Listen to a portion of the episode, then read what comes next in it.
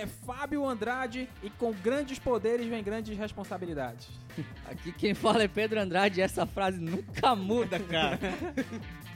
Aqui quem fala é Lucas Júnior e estamos aqui no recomeço do desabafo de um cristão. Aqui é o Oswaldo Júnior e o pastor Lucas já falou tudo. Isso aí, estamos aqui com o nosso recomeço do Desabafo de um Cristão e queremos também apresentar o nosso quinto elemento. Que tá sempre. Nosso quinto elemento que está aí, você tá vendo a edição bonitinha, foi ele aí que fez o grande trabalho de mago, o Daniel, e nosso grande, nosso grande parceiro da empresa AID Eventos. Então. Olha o jabá. Bom, gente, Bota o ticlinho na edição depois. Tiri, na caixinha. nós queremos tratar hoje de um assunto muito importante. A gente fala muito sobre super-heróis, sobre essas coisas aí, essas coisas caóticas, mas veio uma pergunta: por que precisávamos de um Salvador? Por quê? Pedro, o que você acha? A gente precisava que Jesus viesse à Terra ou ele veio para passear? Foi querer ir lá na Bob's comer um cachorro Não quente? existe Nossa, já pensou o chefe Outro lá na jabá, mano, eles não deram nada. A gente Pelo não tá ganhando Deus. essas coisas, cara. Para Amigo. com isso. Olha o ticlinho aí. Eu acho que vai pegar o Mac, McLanche Feliz do Mário. Ó, pronto, mais um. Tamo cheio de jabá hoje. Tá difícil negócio. É, foi, foi- foi horrível. Bo- Bonis, por que, por que precisávamos de um Salvador? Você tem uma ideia? Eu acho que um salvador, um herói, ele aparece sempre em meio ao caos. Por que um Salvador? Né, muita gente pergunta isso. Ah, eu não preciso ser salvo, eu não preciso de ninguém, não quero ninguém. Mas eu vi uma história muito interessante que eu li há um tempo atrás sobre um, só, um rei, um czar, na verdade, né? Que se disfarçava de soldado para verificar o, como, o que estava acontecendo no meio do batalhão dele. Né? Um, ti- um famoso czar. Né? O que aconteceu? Numa certa noite, esse czar se vestiu como um soldado, andando pelas, pelas madrugadas, viu uma casa aberta. Ele entrou, ele ah, viu a porta aberta de uma casa, né? Entrou devagarzinho e viu um soldado debruçado em cima de uma mesa dormindo com uma arma na mão. E ele olhou, ele viu que o soldado estava do lado dele tinha um papel com várias dívidas, várias dívidas de jogo. O soldado tinha estava com muitas dívidas em função de vários jogos que tinha feito, é, caça-níqueis, Las Vegas. né? e no final da, do papel estava escrito uma frase assim: quem poderia pagar tanto? Não é interessante. Quem poderia pagar tanto? Aí o, o rei entendeu uma coisa. Ele entendeu que aquele soldado estava com a arma na mão e ia tirar a própria vida. Ou seja, ele leu, fez a listinha do que ele devia, né? Uma, uma lista bem grande. Escreveu quem poderia pagar tanto. E quando ele ia se matar, estava com a arma na mão, quando ele ia se matar, ele adormeceu. E o, o, o imperador teve uma ideia assim: não, eu vou fazer uma coisa legal. Lá na, tava a pergunta: quem poderia pagar tanto? O imperador colocou o nome dele escrito embaixo. E foi embora sem acordar o, sem acordar o soldado, sem fazer barulho nenhum.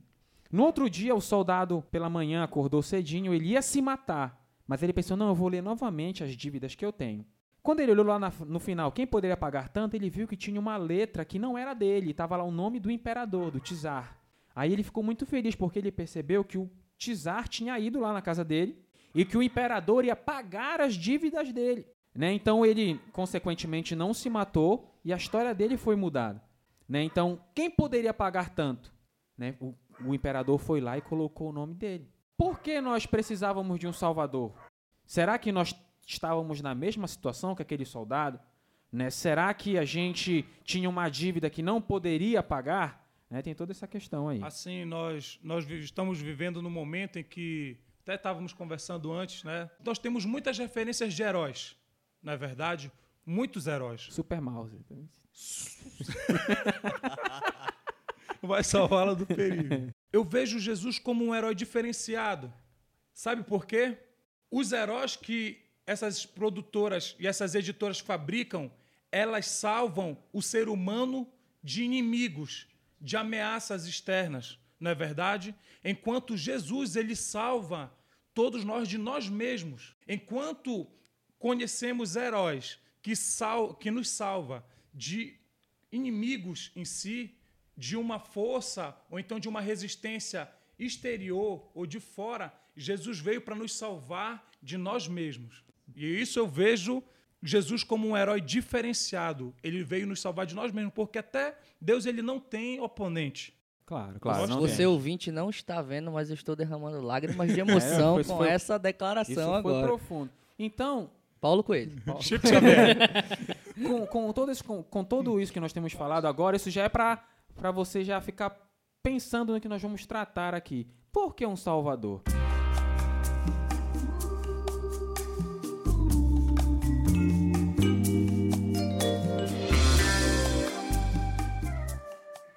Gente entender o porquê precisamos de um Salvador, a gente tem que entender como tudo começou. Né? E tudo começou lá em Gênesis, no capítulo 1, que diz assim: No princípio criou Deus os céus e a terra. Aí o versículo 2: A terra, porém, era sem forma e vazia, e o Espírito de Deus se movia sobre a face do abismo. É interessante que no versículo 1 a terra está criada e no versículo 2 a terra está destruída, né? Mas isso, na verdade, seria um outro cast para a gente tratar sobre o versículo 1 e o versículo 2 de Gênesis, que parece que é um. Ah, é só um versículo de um para o outro, mas tem toda uma história aí entre os dois. Mas o Espírito de Deus se movia e Deus foi no capítulo. No início de Gênesis foi criando, foi criando o planeta, foi criando os seres, foi criando tudo. E depois de tudo criado veio a joia da criação. Isso você vê em Gênesis 1 e 2, que foi Adão.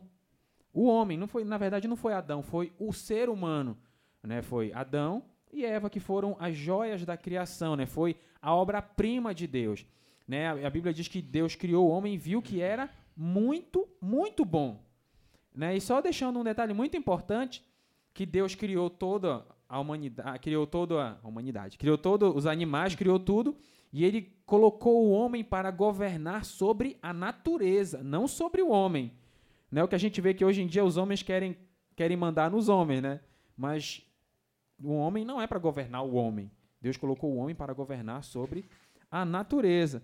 E a gente vê que daí foi o início, foi as coisas sendo criadas, Deus criando a- o firmamento, as águas abaixo do firmamento, e foi toda uma história bonita, e foi aí que tudo começou. Aí que foi a criação, o homem, a joia rara, raríssima, belíssima. Ele criou já pensando em ti, que um mil anos depois tu ia. É, foi, esse foi um comentário desnecessário. Desnecessário, cara. Graças a Deus existe edição. É, graças a Deus existe edição. Então a gente vê que o, o início foi isso. Foi o Jardim do Éden.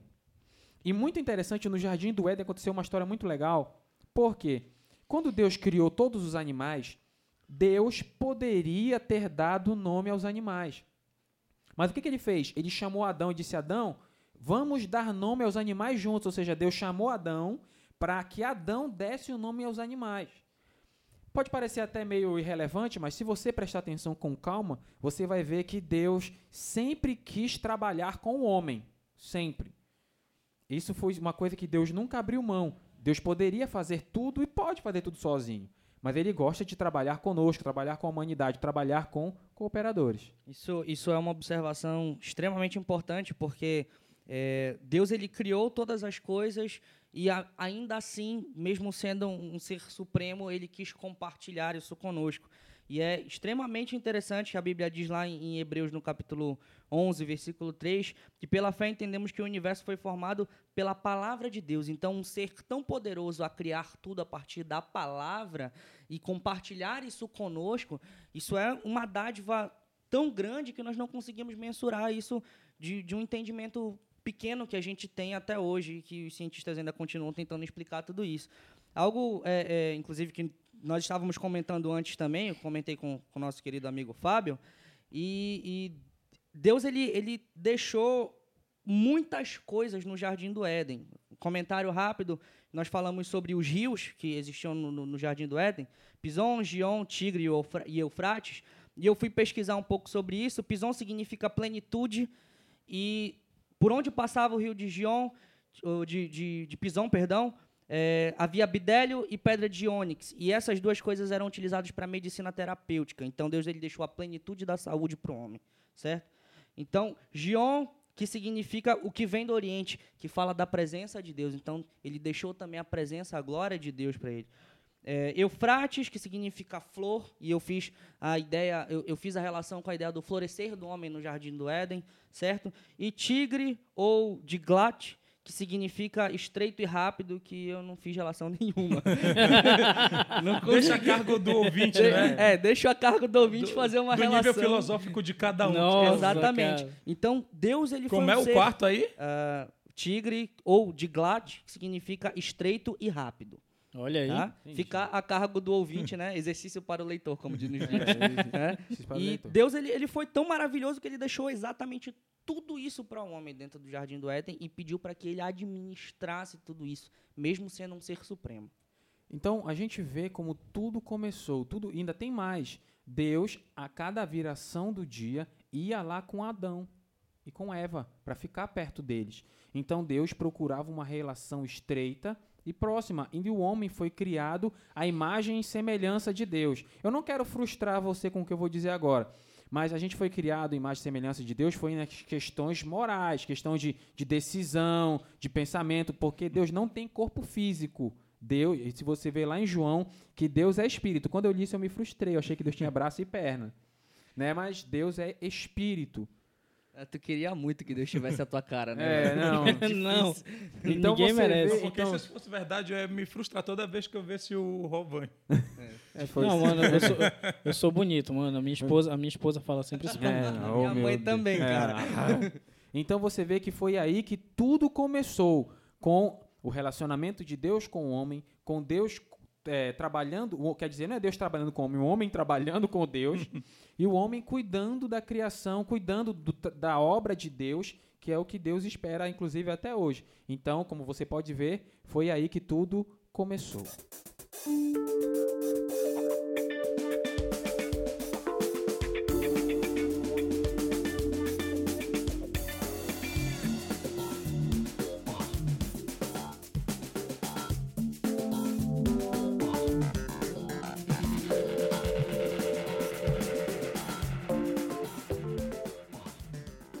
Mas, Fábio, eu como não sou muito bom de Bíblia, né? Eu não sou lá um, Tu é PHD. um Silas Malafaia de Bíblia, né? É, o, cara, com- é, não, o cara é bom de Bíblia, velho. O cara, o cara é bom. Ok, ok. Para- Discussões para outro cast. Ok. É, não, é, Sim, é, não, eu tenho uma curiosidade, cara. Eu queria saber é, aonde começou a dar certo e onde começou a dar errado, cara. é o seguinte: aonde é que eu vejo que as coisas começaram a desandar? Primeiro, começou a desandar lá no céu. A confusão começou lá no céu com Lúcifer. Nossa, velho. Começou lá no céu com Lúcifer. Quando Lúcifer, porque se você, você ouvinte, entenda uma coisa. Somente na Bíblia existem dois textos direcionados a Satanás. Em toda a Bíblia existem somente dois textos direcionados diretamente ao diabo, que é Ezequiel 28 e Isaías 14. Somente esses dois textos falam com diretamente ao diabo, tipo assim, falando com ele. E você vê que qual foi o problema? Satanás queria colocar, ele disse assim: colocarei o meu trono acima do trono de Deus. Ele foi, ele, ele tinha uma ideia mesmo louca. Então, ele se rebelou no céu e houve a expulsão dele, uma terça parte dos anjos da terra. Eles foram expulsos do céu. O que acontece? Havia uma árvore no jardim, chamada a árvore do bem e do mal. E Deus foi mais. Deus, Deus, ele tem uma coisa que é muito louvável para alguém que tem um poder absoluto. Ele não gosta de forçar, ele não gosta não, ele não força ninguém a nada. Deus, tanto que ele deu o livre-arbítrio.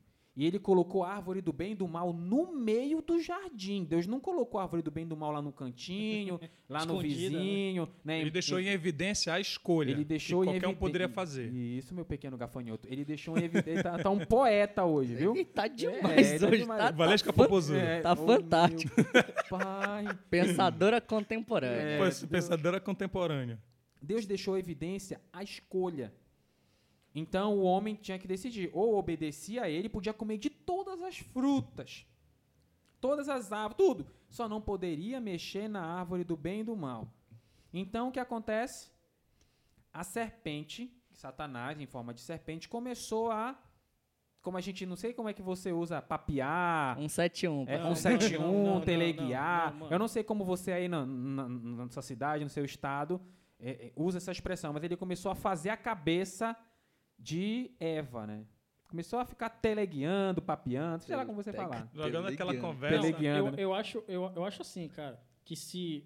é, por exemplo, Davi, velho. Vou te, vou te dar um exemplo. Certo. Se Davi tivesse ido pra guerra, né, em vez de ficar olhando Betseba, a história não seria outra. Seria, seria claro. A mesma coisa foi Eva. Se Eva não tivesse chegado tão perto do fruto e tivesse se interessado pelo fruto, Satanás não ia persuadir ela. Né? É, é a questão, né? O, avi- é- é, o avisado vê o mal e foge, né? exatamente, meu Exatamente. filho. Exa- exatamente isso. Mas só que a Eva não tinha a Bíblia, cara. É, mas, é, né, cara? Mas assim, Ela- Paulo assim, não existiu. Não, eu acho assim que é, um ser do- dotado de pureza não tinha necessidade de estar ali namorando um fruto que é proibido. E tanta diversidade de frutas, né? Exatamente. O que que eu entendo? O que que eu entendo? Eu, porque é assim, é, teo- teologicamente, seja lá como você quiser falando, qual foi o grande problema? Se você for olhar na Bíblia, as conversas, os diálogos é entre Adão e Deus, não entre Adão, é, entre Deus e Eva. Né? Então, o que eu acredito? Eu acredito que houve um erro de Adão em não passar a palavra de Deus para sua esposa. Até porque, gente, a Bíblia não fala. mas Exatamente, a Bíblia não fala. não fala. É, eu, eu, tô, eu tô aqui Alguma especulando. coisa eles É. conversavam na viração do dia, né? Eles mano? deviam conversar, só que eu, eu parto do pressuposto que Adão falhou em não tratar o assunto direi- na, na seriedade que deveria ser tratado com Eva. Agora tem uma questão. Adão também foi um mau marido, porque ele não sabia o que a sua esposa fazia. Né? Eu não estou dizendo que você, marido, tem que controlar a sua esposa, é isso que eu estou dizendo. Mas, por Colocar exemplo. um chip Eva, GPS, é, um né? GPS nela. Mas, se, se bem que hoje com, com Android tem até para isso o rastreador. Um S4, Mas o, que, né? mas o que acontece? Eva vivia conversando com a serpente. E Adão, na- lá na árvore do que a serpente ficava lá na árvore do bem e do mal. Eva vivia lá e Adão não, não aparece. A Bíblia não menciona Adão tomando nenhuma atitude. Assim, talvez, talvez muitas vezes ela tenha passado lá e de vez em quando ela fle- flertava, né? Tinha, tinha conversas, eu creio que ela não caiu de uma só vez. não, Ou- Ouvi um psil a primeira vez, né? Depois. é o que acontece. Olha só, quando acontece, é, o que que acontece? Eva pega o fruto, come. Aí, porque o Pedro, você quer falar alguma coisa sobre o fruto, não é? Diga, você você estava com seus estudos etimológicos, teológicos, verdade. psicológicos, psicodélicos. Diga aí. Ah, ah, o, que eu, o que eu gostaria de acrescentar é o seguinte: é, na minha opinião, o Fábio tem, tem a- o que ele acabou de, de expor para quem está ouvindo aí. ah, na minha opinião, o, o- o desejo pelo conhecimento ele foi o grande, o Chamariz, grande né? isso, o grande erro de Eva, o grande é, não quer, pelo amor de Deus, não me entendam mal. Você tem que procurar conhecer, você tem que procurar é, é, é, desenvolver a sua erudição. A gente está falando nesse caso específico, Tá? O- é, é, como a própria Bíblia fala, né, em Gênesis no capítulo 3, versículo 6, diz assim: quando a mulher viu que a árvore parecia agradável ao paladar, era atraente aos olhos e, além disso, desejável para dela se obter discernimento, ou, como dizem outras traduções, conhecimento. Tomou do seu fruto, comeu e deu a seu marido que comeu também. Então, na minha humilde opinião de, de é, estudioso curioso, acredito eu que o, o desejo por conhecimento foi o maior erro que houve aí. O desejo por querer saber mais do que, do que é necessário, do que, é, do que você talvez tenha um limite, que eu acho que tudo tem um limite, inclusive o, o- o desejo por conhecimento. É, até porque a água demais mata a planta. É verdade, tem isso, exatamente. Boa, Boa. boa. Foi, Eu tô fazendo aqui. Palmas, palmas. Exatamente. Então, tudo, tudo tem esse, esse limite, entendeu? Então, eu acho que ela ultrapassou um pouco e essas tem, ideias. E tem um ponto. Ela não quis conhecimento em si para sair da ignorância, ela queria ser como Deus. Deus. Exatamente. Não, não, não, entendeu? Calma aí, calma aí. É, havia o desejo por conhecimento e aí Satanás deixou a deixa para ela. Se Deixou a comeres do fruto, serás tão sábia quanto Deus. O que acontece? É, se você for observar com bem calma, Satanás ele não trabalha com a mentira totalmente. Meias verdades, né? Ele trabalha com, com, com às vezes com 80% da verdade, 20% de mentira, ou seja, ou ele vai mascarando a verdade com a mentira, até para enganar você. Porque eu vou dizer uma coisa, gente, o ser humano, ele não ele foi psicofisiologicamente formado para acreditar somente na verdade. Tanto que, para que você acredite numa mentira, essa mentira tem que ser verdade para você. Então nós fomos programados para acreditar exatamente. na verdade. Então o que, que Satanás fez? Misturou a verdade com a mentira, jogou em Eva e Eva caiu. Agora, qual foi o, o- talvez o maior problema disso? Volto a dizer, foi Adão. Porque quando Eva come o fruto, dá para Adão comer também. Quando Deus pronuncia o castigo, ele diz assim: Olha, porei inimizade entre a mulher e a serpente. E meu- meus caros amigos, Daniel também, que está aqui junto com a gente, você há de concordar. Para que Deus coloque uma inimizade, é porque tinha uma amizade. Não é? Deus vai colocar inimizade onde não tem amizade? Ela não, ele, não, ele não poderia dizer haverá inimizade entre a mulher e o homem porque ele deixou para depois para a sogra esse cargo. Nossa, cara. Meu pai celeste. Ele tá piadeiro. Só, velho. só, só pra constar que Eva não tinha sogra. É, Nem nossa. Adão também. Então Nossa. esqueçam o que o nosso amigo Júnior sogra, Não, na falar. verdade, a sogra era a serpente. Não, é brincadeira, viu? É brincadeira, é brincadeira. Então, o que acontece? Foi, após comer o fruto, eles desobedeceram a Deus, foram conhecedores do bem e do mal, e daí, a partir do momento que desobedeceram a Deus, eles perderam o direito de permanecer no Jardim do Éden. Imagine você que se Adão não tivesse pecado, ninguém teria que trabalhar, a gente estaria de boa na lagoa, comendo os frutos. Seu Madruga não se queixaria tanto, né, mano? Seu- não teria aluguel para deixar de pagar o seu Madruga. 14 meses de aluguel. A história seria outra. Mas Adão e Eva tomaram um rumo diferente, que inclusive nós pagamos o preço. E foi aí, simplesmente aí, que tudo finalizou.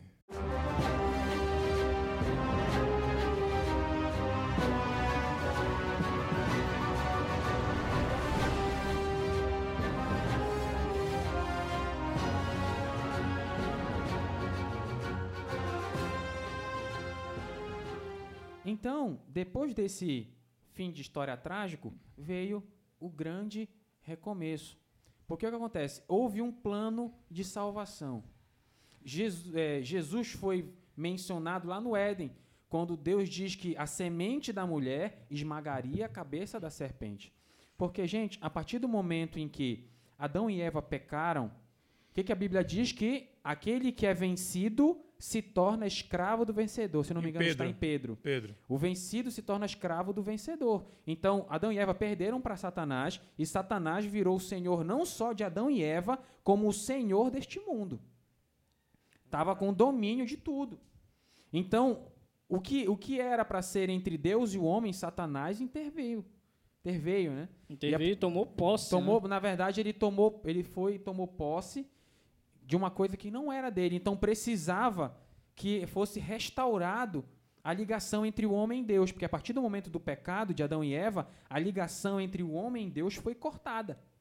Precisava que alguém restaurasse a ligação entre o homem e Deus. Só que nós, seres humanos, somos tão imperfeitos, cheios de, de pecado, que nós não tínhamos condição de restaurar essa E ligação. desde aí houve um, um processo exaustivo de Ctrl-C e Ctrl-V. Né? Faz E- sentido, faz sentido. Ctrl-C, Ctrl-V. Se nós formos ler a Bíblia, desde o Antigo Testamento até o Novo, é o velho Ctrl-C, Ctrl-V. Que Copia e cola. São os mesmos erros. É, o- é o mesmo ciclo vicioso do pecado.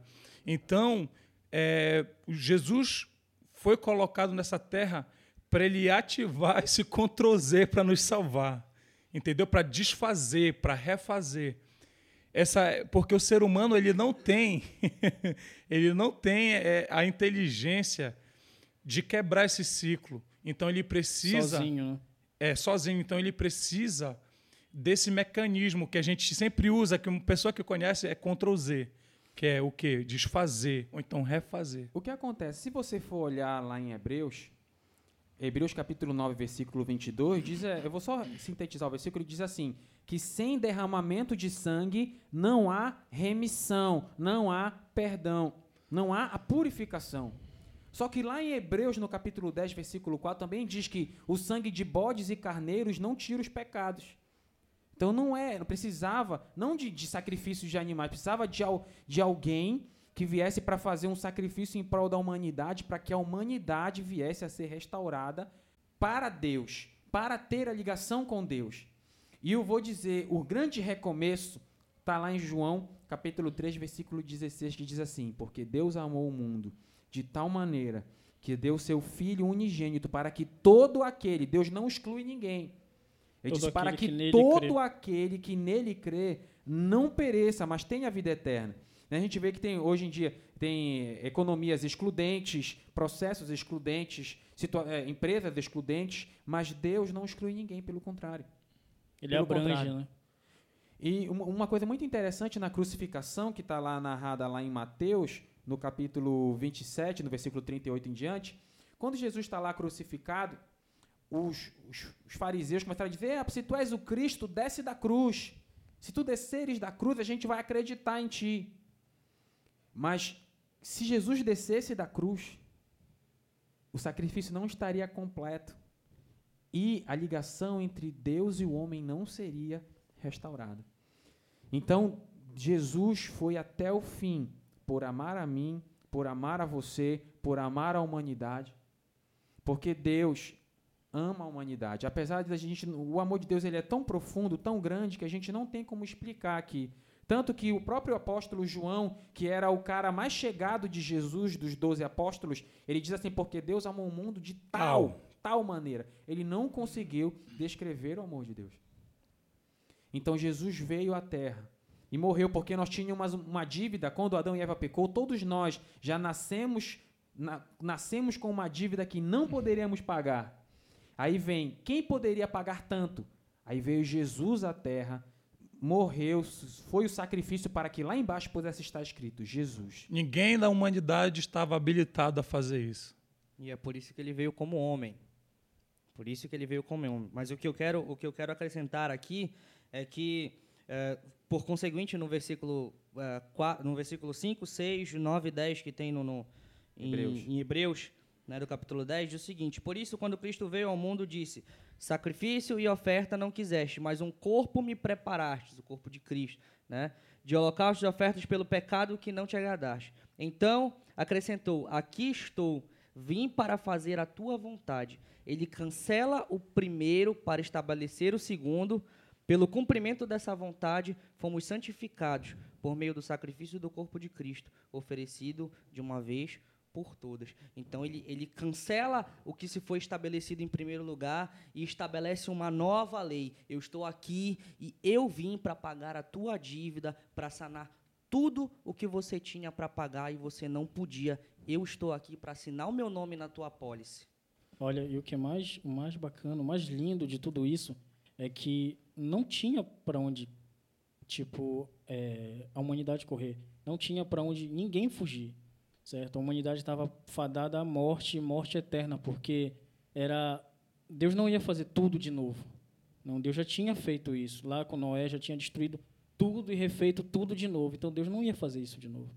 Então eu acho que foi um, foi um, um, um ato de amor, alguém que se dispôs. Quem foi? Jesus.